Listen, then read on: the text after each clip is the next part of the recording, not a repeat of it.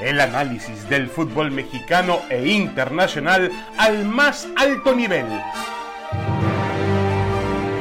Aquí inicia Fútbol de Altura. León eh, únicamente estará fuera dos juegos. También hay sanciones para los entrenadores que estuvieron involucrados por ahí en algún tipo de intercambio físico o verbal, Fernando Ortiz y Nicolás Larcamón, en ese juego que para mí es uno de los mejores en lo que hemos, eh, de los que hemos visto del torneo eh, Clausura 2023 del fútbol mexicano. Eh, Roberto Gomosunco, Roberto, ¿cómo estás? Bienvenido, buenas, bueno, la hora que sea, nos escuchen en el podcast. Bienvenido, Roberto.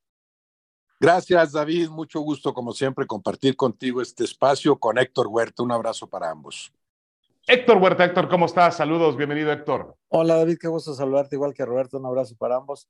Pues sí, es el colofón de un escandalazo, ¿no? Porque cuando, no sé si, en, a menos cuando yo estudié periodismo decía el maestro que, que noticia no es que un perro muerde un hombre, noticia es que un hombre muerde un perro. Y entonces en este caso, que un jugador le ha pegado a un árbitro ha ocurrido muchas veces, pero que un árbitro le pegue a un jugador en pleno partido es muy poco común y a mí me parece pues que los 12 partidos de castigo no sientan un precedente, no, no marcan el asunto de la ejemplaridad de una sanción y por lo tanto, bueno, pues en el futuro otro árbitro podrá pegar y ya sabe que se lleva simplemente 12 partidos, ¿no? A un jugador, en cambio, normalmente es un año cuando pega un árbitro. Sí, aquí lo extraño eh, también, eh, Roberto Mascunco, es que a mí me parece que también hay un contacto del jugador con el árbitro. Y al final del día, pues la comisión disciplinaria obviamente le da otro tipo de carácter, de personalidad al silbante, como tiene que ser, es la autoridad, es el que ejerce la ley en el campo de juego, y le da 12 partidos a él y solamente dos al futbolista de León. ¿Qué opina Roberto? Sí, a mí, me parece razonable ¿eh? la, la, sanción para el árbitro, para los técnicos, para el jugador. En el caso de Romero, yo no veo una toma clara en donde él primero agreda, para nada, porque entonces claro que su castigo sería de otro nivel, de otra dimensión. Yo creo que con las tomas que pudieron ver, si hay una provocación, un, reclamo excesivo, el acercarse demasiado al árbitro, tal vez establecer contacto primero, ahí hay una provocación que sí ameritaba, y me parece bien dos partidos porque, porque no estás seguro de que haya habido algo más, o sea, no, no veo agresión de parte del jugador, sí de parte del árbitro como respuesta, ¿no?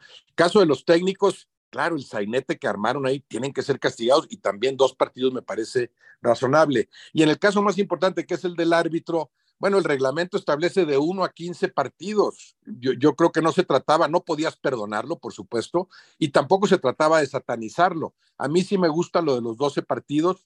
Sí creo que, que, que sientas cierto precedente. ¿A qué árbitro se le va a ocurrir volver a agredir? Está arrepentidísimo Fernando Hernández. Además de esos 12 partidos eh, pagará un precio a, nivel FIFA, seguramente perderá el gafete internacional. O sea, es mucho lo que pierde, es mucho lo que ya perdió con esto. Yo, yo, yo no, yo, yo sí creo que hay un ejemplo en ese sentido. Esto, si lo haces, te voy a castigar. Un año para Fernando Hernández a mí me hubiera parecido excesivo. Sí, yo estoy de acuerdo también que, que 12 partidos es una, sanción importante, finalmente es una, una gran parte de la temporada. Y, también podría entender que se trate diferente a un futbolista de un, árbitro en el momento de, de, ejercer una sanción. Pero em, me parece que muchas veces el jugador de fútbol, eh, Héctor, sale a la cancha no solamente buscando ganar el partido, que es algo normal, natural, sino trata de engañar al árbitro, engañar al espectáculo, de provocar y finalmente el árbitro tiene que imponerse, pues sí, a través de su personalidad y de las tarjetas. Es única, la única defensa que tiene. No podemos justificar que pegue un rodillazo cuando no puede controlar la situación. Sí, es muy difícil eh, saber lo que pasó entre ellos porque no hay un sonido que nos diga qué pasó desde el punto de vista verbal. Digamos que las cámaras de televisión ayudan a ver lo que pasó físicamente, pero lo verbal no se sabe, pues, está muy lejos el micrófono de las televisoras de ambiente como para tomar lo que ocurrió en el círculo donde estaba la discusión entre el árbitro y el jugador. Evidentemente que la conducta de Lucas Romero fue, fue pues eh, no adecuada porque pues, al, recibir un castigo ahora, pero no fue sancionada por el árbitro en ese momento, decir, no lo expulsó. el jugador siguió en el campo, no, no lo expulsó el árbitro, así que no hay una, digamos, una falta lo suficientemente grave para el árbitro eh, que diera motivo a una tarjeta roja, no la hubo. Entonces el castigo viene posterior sin, sin que el árbitro hubiese reportado ni, el incidente siquiera, ¿no? Simplemente la disciplinaria dijo algo pasó entre ellos dos, seguramente le preguntaron a, alguno porque habían dado el derecho de audiencia, seguramente hablaron con los dos y, cada quien escuchó su parte, ¿no? Las horas posteriores a, la jugada, si se acuerdan todos, este, las declaraciones de, en ambos sentidos iban a tratar de atemperar la situación, de tratar de bajarle los decibeles al ruido, porque evidentemente cuando el León apoya al árbitro y tu familia y tal, y dice, estamos contigo, te apoyamos, todo el cuerpo técnico, tal. El jugador dice, pues no, seguramente no tuvo la intención, este, yo no lo veo tan grave, lo que queda en la cancha, lo que pasa en la cancha se queda en la cancha. En fin, el árbitro disculpándose que, que no, no tuvo ninguna intención de hacerlo y tal, pero al final sí lo hizo. En fin, todas las declaraciones posteriores daban como entender que la cosa iba a ser negociada, ¿no? Entonces, a mí me parece que pues es, tan poco común que un árbitro le pegue a un jugador que ni siquiera está establecido como un castigo igual al de los jugadores. O sea, no, no establecen más que esto que decía Roberto de los 15 partidos como máximo, ¿no? Porque es una sanción que es tan raro que suceda que, que vaya, ni siquiera existe jurisprudencia en ese sentido en materia de sanciones, ¿no? Porque pues no, no, dan, no dan ese motivo. Puede haber una cosa más grave que sea un puñetazo, que sea una, una declaración de pleito jurada así entre ellos dos y, y que se armen hasta los golpes entre ellos.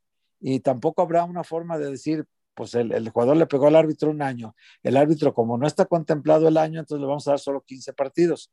Puede pasar en el futuro alguna cosa de estas. Por eso yo digo que si hay que eh, sentar un precedente, pues habrá que hacerlo modificando primero el reglamento de sanciones para que exista esa posibilidad reglamentaria de darle al árbitro un castigo equivalente al del jugador.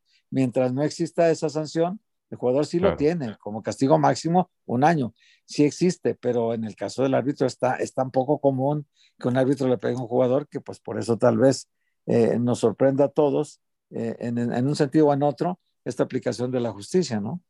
Sí, los informes que me dieron a mí de, de parte del León es que al terminar el partido en el Estadio Azteca, el árbitro subió al autobús de León eh, y primero buscó a Lucas Romero, se disculpó con él y luego habló ante todos los futbolistas y también aceptó su culpa, eh, ofreció una, una disculpa. Yo no sé si el León al momento de, y, y, es verdad lo que dice Héctor, ¿no? A lo mejor hubo una, una situación negociada, pero el León lo que quería era, para mí, aunque Roberto no lo ve en una toma realmente eh, que, que, lo pueda demostrar fehacientemente, para mí el primero que hace un contacto con el árbitro es Luca Romero, ¿no? Es el futbolista. Hay una provocación, pero obviamente, como, como dice Héctor también, eh, Roberto, es imposible saber, conocer a detalle qué es lo que sucedió entre los dos eh, personajes de esa situación, al momento en que ocurren estas cosas, ¿no?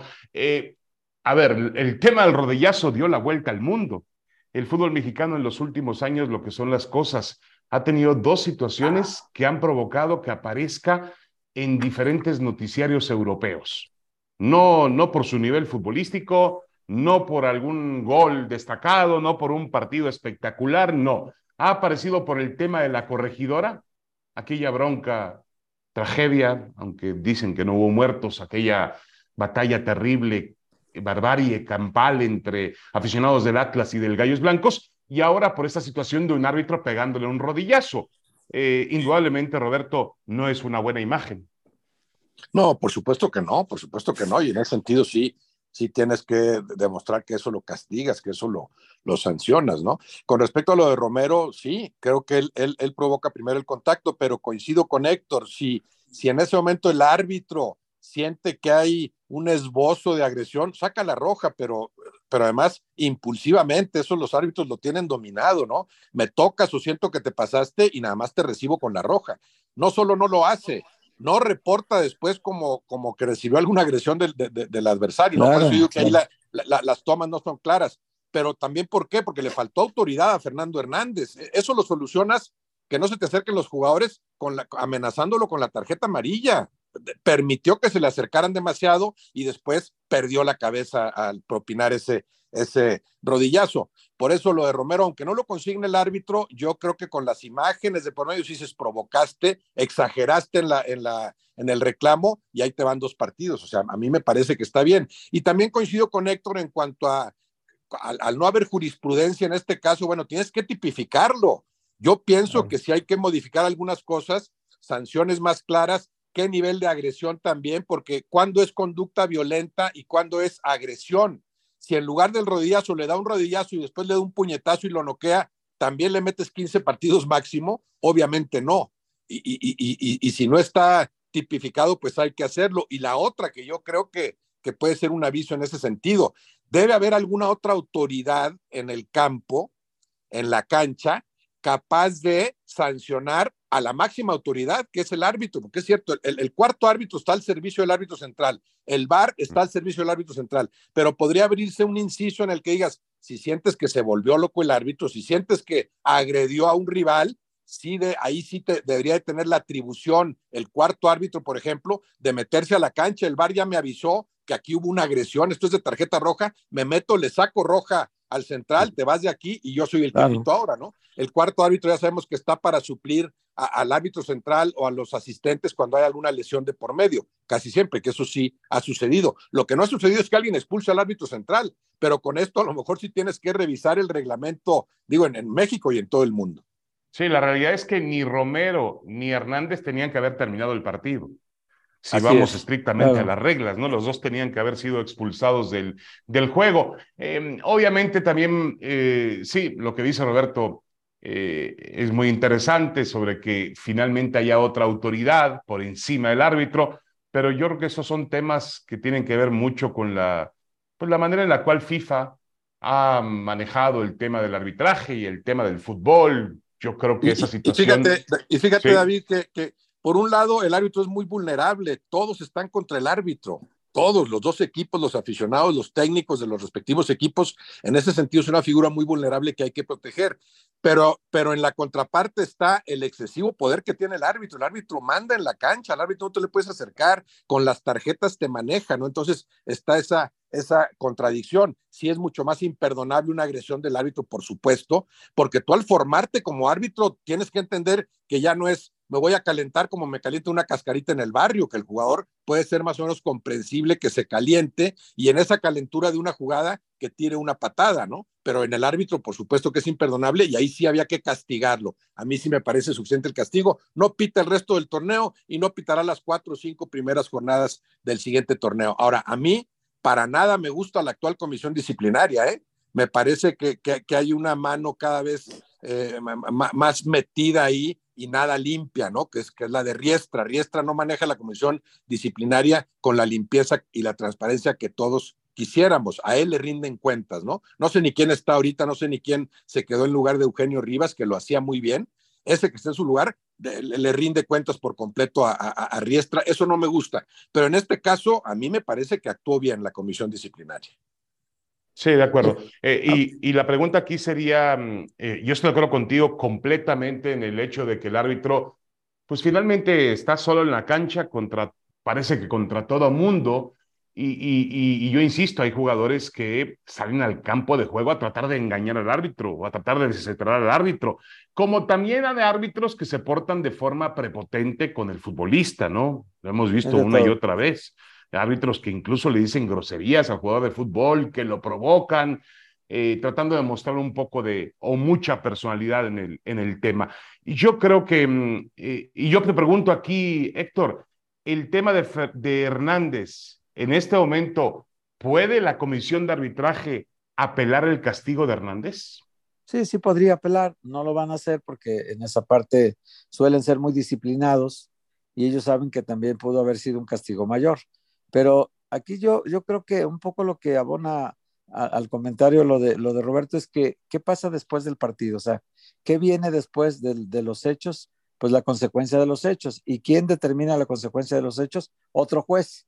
Así como el árbitro eh, se equivocó al golpear un contrario y después su autoridad se va debilitando a la hora del juego porque ese mismo contrario que él, o sea, un jugador que no es su contrario, pero bueno, en ese momento lo fue porque le dio un rodillazo, Aparentemente fue por una reclamación o porque se le acercó demasiado, pero el árbitro no lo expulsó, o sea, no aplicó en ese momento la justicia deportiva que tenía que haber aplicado, no lo aplicó, incumplió su papel de juez.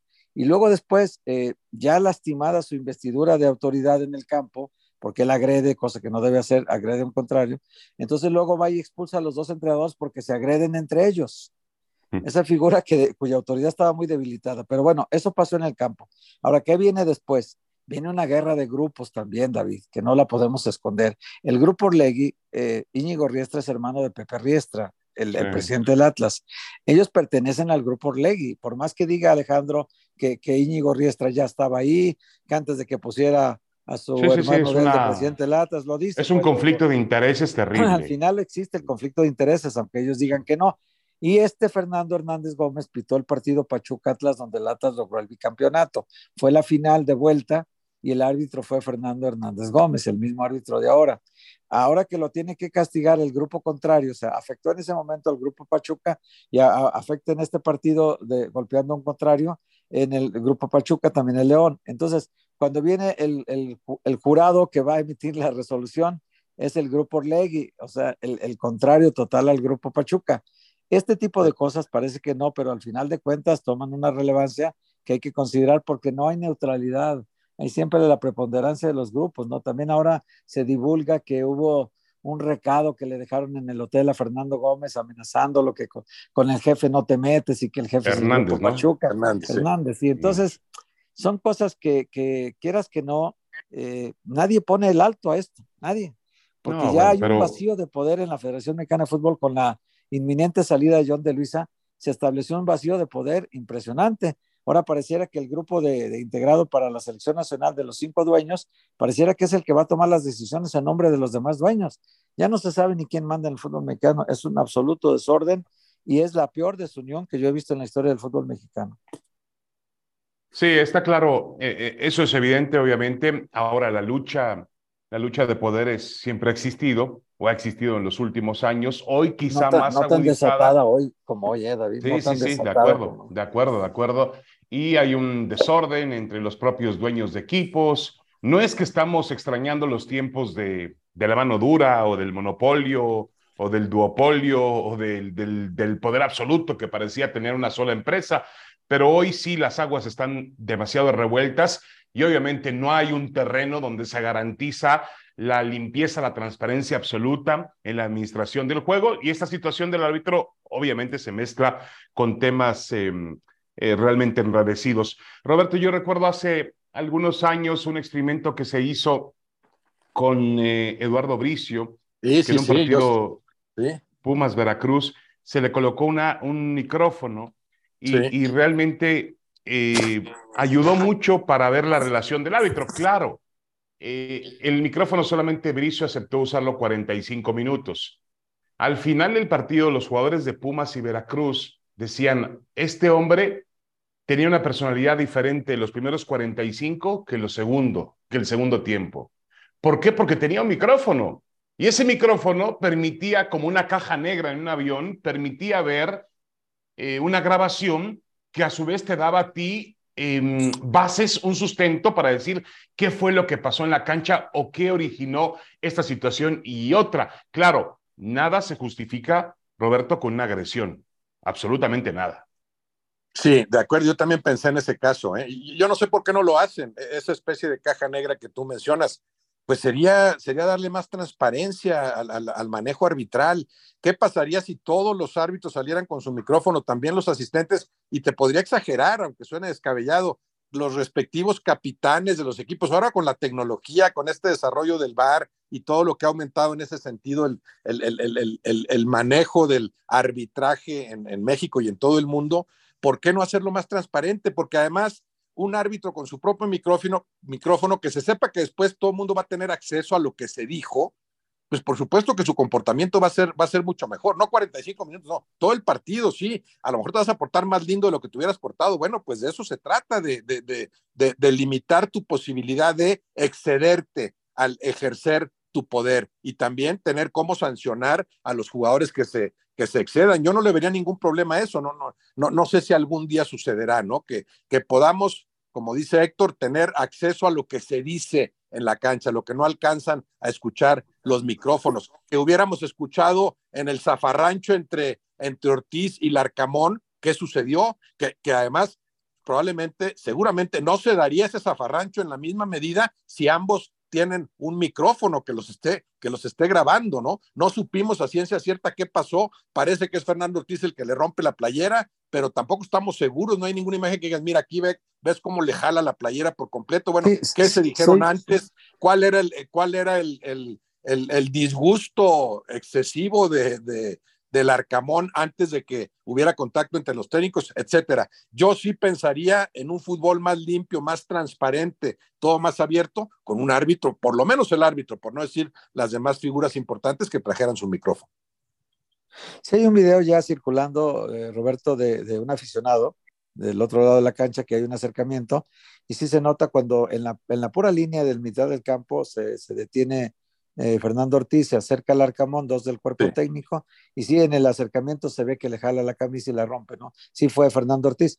en el video ya está muy claro. Pero el asunto más que eso, sí bien lo dices tú, esta especie de caja negra del árbitro o de los entrenadores incluso mejoraría la conducta del ejecutor de la ley, que es el árbitro en este caso, claro, o, de los ejecutores de las disposiciones. Sí, claro, todo el mundo estaría más protegido. O, de provocaciones a la, a la violencia, en todo caso, si fuera incitación a la violencia del técnico hacia los jugadores, que muy comúnmente se da, ¿no? Rómpele la pierna, pégale, deténlo, como sea. En fin, ese tipo de cosas suelen darse y entonces ya diríamos, bueno, la conducta del jugador se explica porque el técnico le ordenó hacerlo, ¿no? Entonces, muchas cosas de ese tipo se aclararían pero es muy poco probable, me parece que es parte de la utopía del fútbol mexicano que no, no veremos ya. Bueno, pero, pero Héctor, la FIFA ha ido cambiando, poco a poco ha ido cambiando la FIFA, ¿no? el tema del VAR. Muy lentamente. Muy lentamente. Ahora los árbitros van a tener que explicar las jugadas que marcan y por qué las marcan.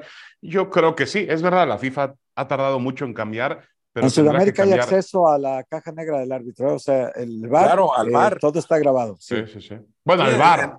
En la, Copa América escuchábamos el diálogo en el bar, sería buenísimo también eso. A veces no entendemos por qué tomaron tal decisión, por qué, por qué tal jugada que parecía muy clara ni siquiera llamaron al árbitro. Bueno, ¿por qué no también abrir eso? Porque, claro, también exhibiría, exhibiría la incompetencia, la falta de preparación. Entonces te obligaría a prepararte pues, A ser mejor. Está grabando, claro. Ve bien lo que, o sea, eh, estructura bien lo que vas a decir, que el intercambio sea el adecuado para que se entienda que se está manejando bien el bar, ¿no? Claro.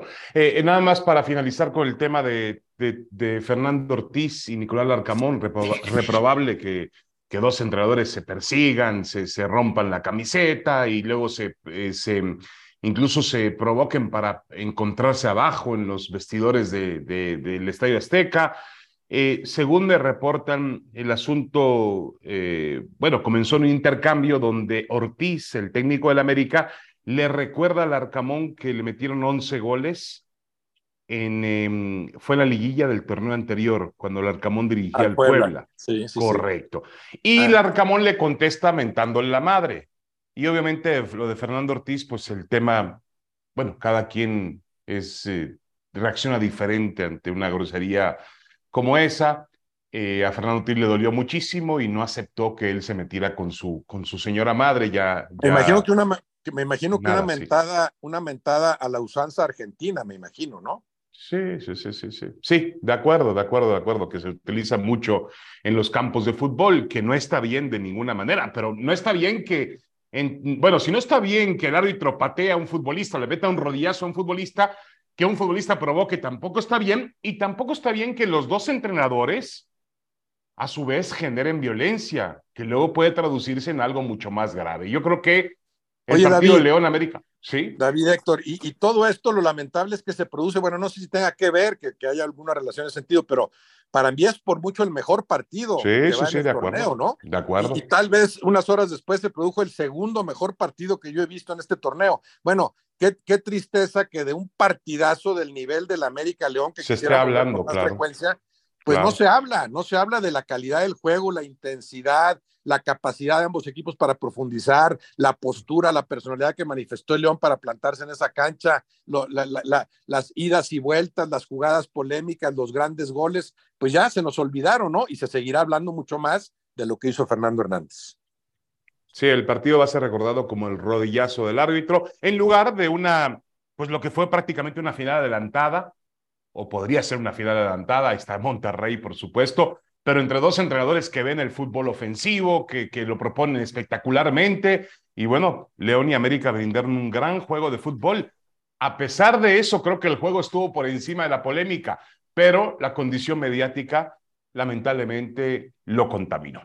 Bueno, hacemos una pequeña pausa, tenemos más en fútbol de altura, vamos a regresar con el turco Mohamed y su presentación finalmente en los Pumas. Y también hablaremos del fútbol internacional. Hay temas muy interesantes. El Chelsea se quedó sin entrenador a una semana de su partido, lo que son las cosas de cuartos de final contra el Real Madrid en la Liga de Campeones de Europa. Y Messi recibe abucheo, sí. Messi, abucheado en el Parque de los Príncipes y amenaza con dejar París y regresar a Barcelona. Ya volvemos.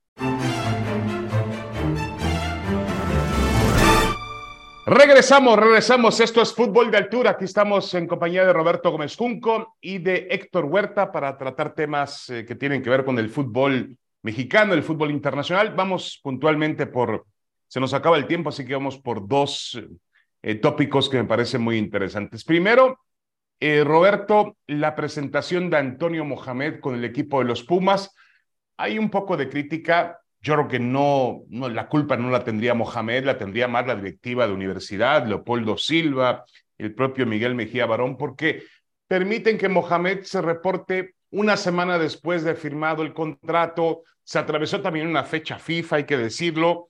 Y, tal parece, bueno, no tal parece, a Pumas le urgen los puntos, no le sobra tiempo para tratar de enderezar el torneo. Hoy es penúltimo en la tabla general, solamente mejor que el Mazatlán.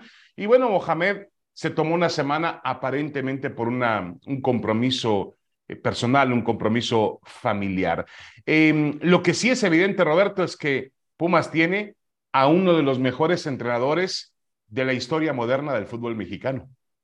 Sí, sí, sí, capacidad incuestionable, un triunfador como jugador y como, y como técnico, pero también evidentemente pésimo el manejo de su presentación, o sea, si, si eso lo sabían, ¿por qué no desde que lo presentas? Dices, él empezará a dirigir en la fecha 14, empezará a observar al equipo, tiene asuntos que arreglar en Argentina, tiene un festejo ineludible pendiente y en la, y en la jornada, bueno, en el partido contra Querétaro va a dirigir un asistente de él para ir observando al equipo, para darle más elementos, para que él empiece con todo en la jornada 14. ¿Por qué no lo haces así desde el inicio? ¿Por qué no lo manifiesta Mohamed y también los dirigentes? Se confirma que no, a nivel de la dirigencia hay muchas deficiencias en, este, en, estos, en estos Pumas, ¿no? Nadie hubiera recriminado, bueno, sale Rafa Puente, que ya era insostenible, eh, eh, y, y, va a haber un lapso ahí de una o dos semanas en las que va a trabajar ya el cuerpo técnico de Mohamed, pero Mohamed como tal llegará para la fecha 14, para los entrenamientos previos. ¿Por qué no lo hicieron así? Pues no, no, no, no lo entiendo. De acuerdo. Y ahora, eh, justamente Héctor, eso nos lleva a una situación que tenemos que recordar que marcó mucha diferencia entre Mohamed y el América y sobre todo Ricardo Peláez, que Mohamed se ausentaba demasiado en ocasiones de los entrenamientos. Vamos, que en un trabajo pedía demasiados permisos, sobre todo para viajar a la Argentina. Yo entiendo perfectamente bien que hay que ponerse en los zapatos de cada quien. Mohamed sufrió un duro golpe en, en su vida, algo que, que realmente pues es, es, difícil de explicar a la persona que no, que no le sucede, pero perdió un hijo pequeño en un accidente eh, durante el Mundial del 2006 y eso transformó por completo normal, como tenía que ser su, su entorno familiar. Entonces, eh, aparentemente la familia no quiere salir de Argentina y él tiene que viajar mucho a la Argentina.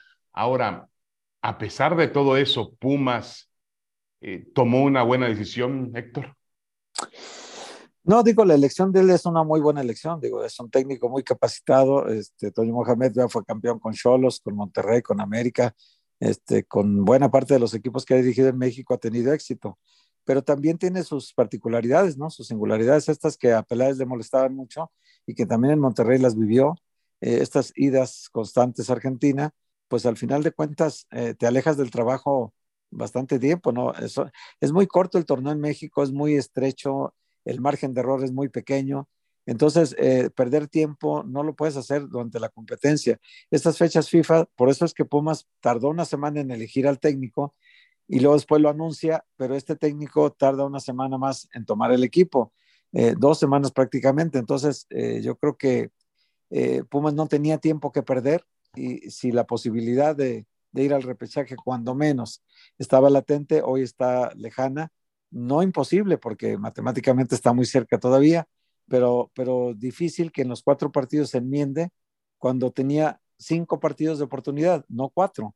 Él tenía cuando llegó cinco oportunidades de y esperar eh, Messi una semana para volver a Argentina, pero bueno, que la celebración de su cumpleaños, con una festividad familiar que no quería perderse, y bueno, pues Pumas concedió, como concedió también permiso a Dani Alves, después de la Copa del Mundo, de irse a Barcelona, y ahí sucedió el incidente que, este que lo tiene en la cárcel. Entonces, después viene acá a entrenar ya, juega un partido, la mitad de un partido, la fecha uno, regresa a Barcelona, lo detiene y, ya no vuelve al plantel. Entonces, ya le ocurrió algo a Pumas en este mismo semestre y bueno, pues no aprende la lección a nivel directivo y estas concesiones yo creo que no le viene nada bien a Pumas. Roberto, Pumas tiene menos, menos puntos, no de los que merece, menos puntos de acuerdo con el plantel que tiene. ¿Tiene menos puntos? Sí, sí, de acuerdo con el plantel que tiene, sí. Tiene los puntos que merece, o sea, su rendimiento ha sido inestable, no hay una actuación convincente, redonda, para nada. Lo, mejor creo que es entre Bravos de Juárez cuando, cuando los Bravos se quedan con un hombre menos, ¿no? Eh, a, diferencia de lo que después le sucede a los Pumas, que sistemáticamente pierden a un hombre, eh, sufren expulsiones, de lo que yo recuerdo, todas merecidas, o sea, errores de los propios jugadores. Sí tiene los puntos que se merece, pero no tiene los puntos que el plantel ameritaría. No está entre los cinco planteles más fuertes, pero tampoco está entre los cinco más débiles. Correcto. Bueno, dejando de lado el tema de, los Pumas, a mí me parece también que por ahí la directiva de la universidad dijo, bueno, vamos contra el Querétaro, pues no hay tanto problema, sí que Mohamed se tome su semanita, que vaya con su familia y nosotros vamos y sacamos los tres puntos y, no pasa nada. Pues ya vemos que no, no resultó así. Eh, Héctor Vuelta, el tema de Tigres. Tigres entró al torneo como entra siempre. Tenía a Diego Coca, el técnico de, de vanguardia, tenía un gran plantel de, como tiene al día de hoy, un gran plantel de futbolistas y todo el mundo decíamos, es el candidato, es uno de los abocados para ser campeón del fútbol mexicano. El lugar de Tigres está entre los cuatro primeros del torneo de manera directa a la liguilla. Hoy, Héctor, ¿ha cambiado esa percepción? Sí, porque sobre todo David, perder tres partidos consecutivos de local le viene mal a cualquiera, ¿no? Eh, y otros dos empates además. Eh, perder de tus 15 puntos que disputa el Chima Ruiz en casa, perder, eh, pues nada más ganar dos, dos de 15 puntos es un, es un saldo muy, muy bajo para un plantel tan poderoso como el de Tigres. Yo, yo no sé cómo no le encuentra la cuadratura al círculo si tiene a dos jugadores que en el, en el año 2022 produjeron 54 goles entre los dos, Nico Ibáñez con el Pachuca y André Pérez Guiñá con los Tigres. Eh, uno hizo 26 goles y el otro hizo 29, 55 goles en total. Entonces, tú, dices, con dos futbolistas como ellos, eh, ¿cómo es posible que, que, pases partidos de cero goles, ¿no? Que no metes un gol. Más la repatriación de Diego Laines, ¿no? No, y súmale a Luis Quiñones, y súmale al Diente López, y súmale a Gorrerán, y todo el poderío que tiene Tigres de mitad de campo hacia el frente, tiene un arsenal ofensivo tan fuerte o más que el Monterrey y sin embargo no, no detona, no explota en los partidos. Esto quiere decir que algo pasa, que el manejo del Chima Ruiz le ha quedado muy grande al equipo para mí, no, no ha sido a la altura de lo que se esperaba y hasta fue precipitado de parte de la directiva decir que va a ser nuestro técnico todo el torneo, pase lo que pase, ¿no? Bueno, siempre el pase lo que pase está condicionado siempre a que te vaya bien en el caso de los técnicos, ¿no? Sobre todo. Y, si había la duda de que le fuera a ir bien, pues hoy queda comprobado que no le fue bien y hasta ahorita no le ha ido bien. Está en séptimo lugar. Él toma el equipo, si no me falla la memoria, en el lugar 3 de la tabla. Entonces, ya del 3 al séptimo, ya tus posibilidades de estar entre los primeros cuatro ya son cada vez más lejanas. Y, y, bueno, pues ya Monterrey que se escapó, además el vecino andando muy bien como anda el Monterrey, que solo ha perdido cinco puntos en todo el torneo, Entonces, dándote cuenta de cómo está el vecino, que tú andas mal, que no encuentras la cuadratura del círculo, pues eh, yo creo que Tigres, aunque sigue siendo por el plantel que cuenta uno de los candidatos al título, pues ya no está entre los tres primeros que la gente puede considerar, ¿no? A pesar de que el plantel ahí sigue, pero el funcionamiento del equipo está lejos de ser lo que Tigres necesita. Eh, Roberto Moscunco, la situación de, mantener al Chima Ruiz de una posición interina, una posición definitiva, fue aplaudida por muchos. Yo la aplaudí, dije, bueno, puede un técnico joven mexicano, identificado con los colores de Tigres. Me parece que tiene, tienen que darle la oportunidad para que pueda eh, para que pueda realmente hacer una buena temporada. Ahora con el periódico bajo el brazo, como se dice así, pues parece haber sido Roberto una mala decisión. Pues sí, se entendía porque una situación de emergencia, conoce al equipo, bueno, agárralo y a ver qué pasa, ¿no? Y, su presentación es buena, pero después, bueno, va, quedando plena constancia de que, el, de que el plantel le queda grande al Chima Ruiz, ¿no? No es nada más de que los conozco, sí los conoces, pero ¿qué te avala como técnico? ¿Qué autoridad moral y futbolística tienes como para convencer a los jugadores que durante mucho tiempo te vieron como el asistente del asistente y ahora les vas a decir cómo deben jugar y quién juega y quién no juega? Un plantel además muy amplio, vasto, ¿no? Creo que al principio se equivocó sobre todo el Chima haciendo demasiados cambios, como tengo muchos, déjame meter a este y a este y a este. Incluso ese plantel, igualmente poderoso, manejado por Ferretti, decías, tiene 20 jugadores de primerísima línea, pero jugaban 11. Aquí están los 11 titulares. Y tú que eres muy bueno, Nico López o Leo Fernández en su momento, o, el, el que estuviera, eh, tiene, que, tiene que quitarle el puesto a este que es el titular. Son muy buenos todos, pero voy a jugar con 11 con lo, por, lo que eso implica, ¿no? En cuanto al dominio de una forma de jugar, en cuanto a eficiencia colectiva. En Toluca, los Tigres son perjudicados evidentemente por el arbitraje. Es increíble esa sobre Quiñones, ¿no? Increíble que no salga la segunda amarilla para el toluqueño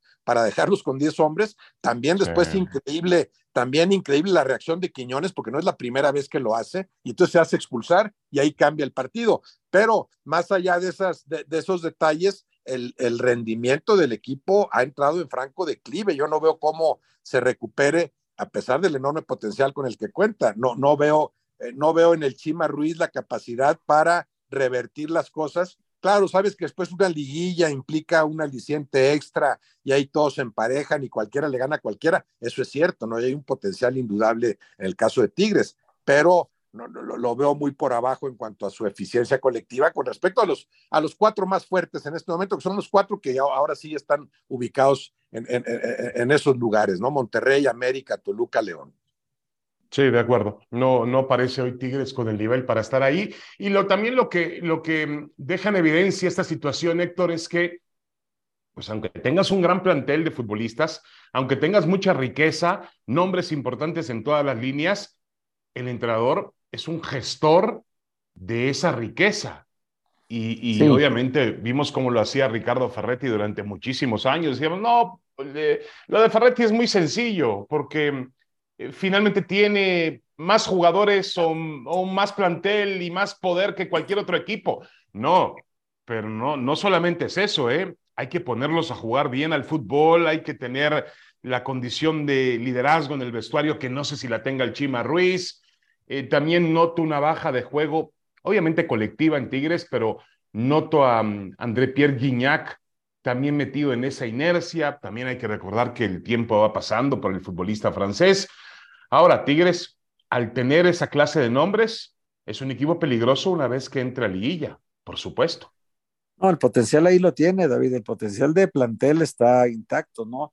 Lo que no está funcionando es el equipo en el campo, ¿no? No está, ni tiene una alineación base para jugar, ni tiene, ni tiene en la cabeza y en la cancha la alineación ideal, dependiendo del momento de cada jugador. Y el Chivas Ruiz no ha entendido los momentos de los jugadores. Entonces, Sí, por tener muchos, eh, dijo, voy a darle juego a todos, pero por darle juego a todos no encontró un once que le funcione siempre. Y entonces las alteraciones, eh, jugar con un central entero, después con dos, después jugar con hombres abiertos, después jugar eh, de otra manera, y ha estado cambiando todo el torneo y partido tras partido, dependiendo de las necesidades de cada juego, se va alterando la forma de jugar de Tigres. Entonces, hoy, si tú dices cómo juega Tigres, realmente no sabemos nadie cómo juega Tigres porque es tan indefinido de un partido a otro el equipo que, que, no sabemos cuál sea su base de funcionamiento, ¿no? Porque no la ha tenido. Y sobre todo que en casa no ha hecho, no, primero pierde contra Monterrey, que es muy doloroso perder en su cancha, ese clásico, ¿no? Pierde contra América, pierde contra Chivas. Eh, luego no le gana Juárez, no le gana San Luis. Entonces son, son partidos que van quedándote marcado a ti como técnico, te va creando más presión. Y, y, si un técnico como el Tuca Ferretti sufría a veces con la presión de tener ese plantel y que no le funcionara, Imagínate a alguien tan joven como el Chima Ruiz, que no ha tenido muchas experiencias como técnico, saber que este plantel está quedando grandísimo y que no está dando los resultados que la afición, que la directiva y que él mismo estaban esperando. Entonces, pues sí, es una situación muy complicada y que aunque llegue a la liguilla el equipo, pues va a llegar sin funcionamiento, dependiendo de las individualidades, ¿no?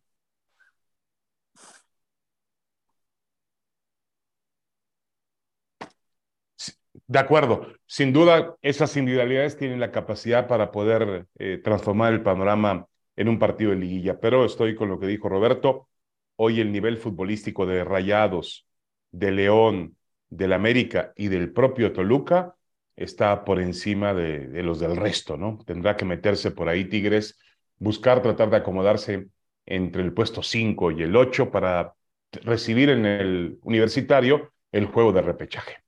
Bueno, ya nos vamos. Muchísimas gracias por su atención, Roberto Mezunco. Muchas gracias. Un abrazo. Buena semana.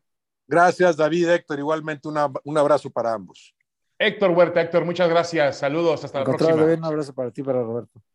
Esto fue Fútbol de Altura, el podcast de ESPN. Volvemos la próxima semana.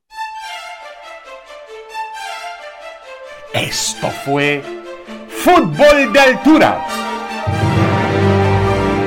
el análisis del fútbol mexicano e internacional al más alto nivel